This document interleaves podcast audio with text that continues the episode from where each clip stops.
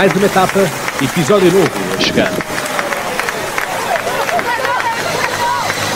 Podcast Camisola Amarela aproxima-se da meta. Podcast Camisola Amarela segue na frente. Oh la la! Alexei Lutsenko, it's a friend from Borat. Pois é, ciclistas, tivemos então um Kazakh a vencer então esta sexta etapa. Deve ser certamente amigo do nosso grande amigo Borat. Pois é. Enfim, Cazaquistão marca então aqui presença. O Alexei Lutsenko, recordar-vos que é duplo vencedor do Tour da Oman e também já tinha ganho numa grande volta em uh, 2017 a quinta etapa da Vuelta. Portanto, já tinha ganho então uma etapa das três grandes voltas: o Giro, uh, Tour de France e uh, La Vuelta em Espanha. Portanto, é isto que nós temos de Alexei Lutsenko da Astana. Mas lembram-se da promessa que eu vos tinha colocado no episódio anterior? Pois é, vou-vos então falar então da camisola das bolinhas, camisola da montanha. Ora, a camisola da montanha é para o melhor trepador, mas se eu vos disser que nada, nada tem a ver com os trepadores? Pois é, a camisola da montanha começou por ser uma homenagem do Tour de France em 1975 a um ciclista de pista que andava com, as, com uma camisola branca com bolas vermelhas porque gostava do seu cavalo. E portanto, esta é a história. Portanto, é uma homenagem a um jockey. Portanto, enfim, o que é que isto tem a ver? Não sei muito bem, mas uh, é a decisão do Tour de France e assim o é. Se olharmos, por exemplo, para La Vuelta, em Espanha, é a mesma coisa, mas as bolas são azuis. Portanto, se repararem, vamos ter La Volta este ano também e vai ser então dessa, desse formato, essa cor. Portanto, promessa cumprida, vamos então a esta sexta etapa.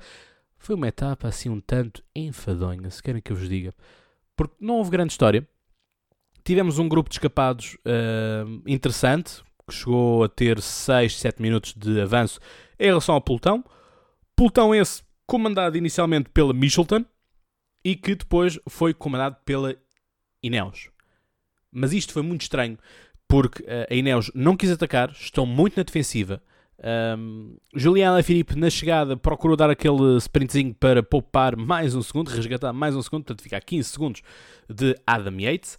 Um, enfim, vale o que vale, é o que temos e portanto uh, esta é, uh, é, a etapa. Não é uma etapa com grande história, apenas uma boa, uma boa combatividade de Alexei Lutsenko. A combatividade não foi dada a ele, não consigo entender o porquê, porque honestamente o homem escapou-se e manteve-se sozinho quando os seus restantes colegas o abandonaram, basicamente. E os colegas temos, por exemplo, o campeão olímpico Greg Avermaet, que, até ver, será o primeiro ciclista a ser campeão do mundo por 5 anos, porque este ano seria Jogos Olímpicos, uh, eram também um dos objetivos do, do Rui Costa, quando tivemos cá a propósito do, da volta ao Algarve. Mas, enfim, Tóquio se calhar para o próximo ano, e portanto os. Uh, os prémios vão ser assim também eles prolongados. E portanto, não houve grande história. Aquilo que tivemos na classificação desta etapa foi então o kazakh Alexei Lutsenko, que conseguiu bater ainda por 55 segundos o Jesus Errada da Cofidis. Lá está, volto a dizer, a Cofidis não é uma grande equipa, mas está lá nos momentos uh, de uh, festa e nos momentos de folclore. Greg Avermaet ficou em terceiro, Nilsson Poulsen ficou em quarto para a Education First, para cimentar aquilo que é a, a equipa enquanto, enquanto prémio de equipa. Julian Alaphilippe ficou em quinto. Boca Molema, que já tivemos também no podcast e, da Trek Segafredo, chegou, chegou com 2 minutos e 53 uh, eh, depois. Julian Alaphilippe, portanto, chegou com 2 minutos e 52 segundos depois. Mikael Kiatowski da Ineos Ergan Bernal da Ineos, Richard Carapaz da Ineos e Adam Yates da Michelin fecham então assim o top 10 desta uh, chegada. Portanto, assim é o, os pontos que nós temos uh, desta, desta mesma volta.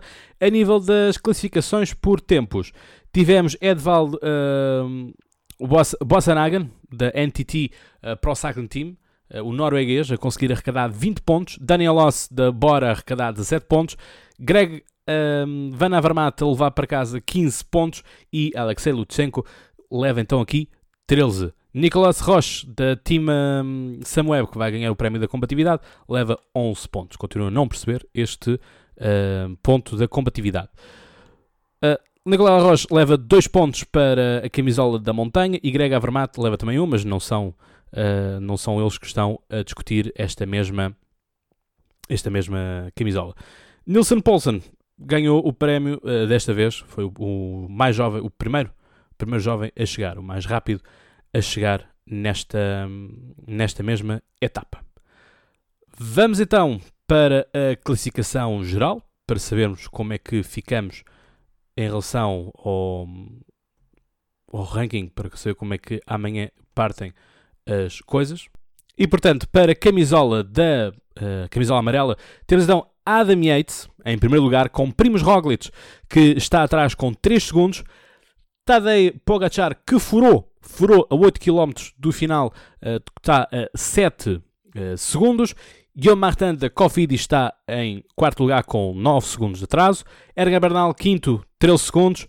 Tom Dumoulin, Esteban Chaves, Nairo Quintana, Robin Bardet e Miguel Angel Lopes, todos estes com 13 segundos. Portanto, aqui a fechar o top 10. Naquilo que toca à camisola amarela, temos então Sam Bennett na frente, com 129 pontos, Peter Sagan, 117, e para fechar aqui o pódio, apenas por menção honrosa, Alexander Christoph, com 93 pontos. Portanto, Alexander Christoph não está a ser capaz de acompanhar isto.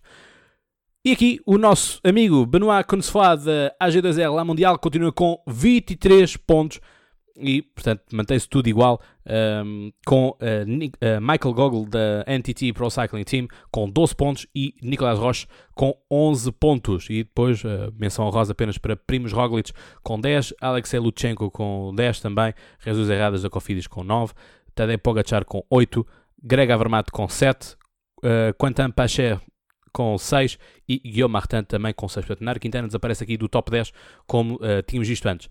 Tadej Pogacar continua a ser o camisola branca com 6 segundos de avanço sobre Edgar Bernal e Henrique Mas da, uh, da Movistar está então a 15 segundos.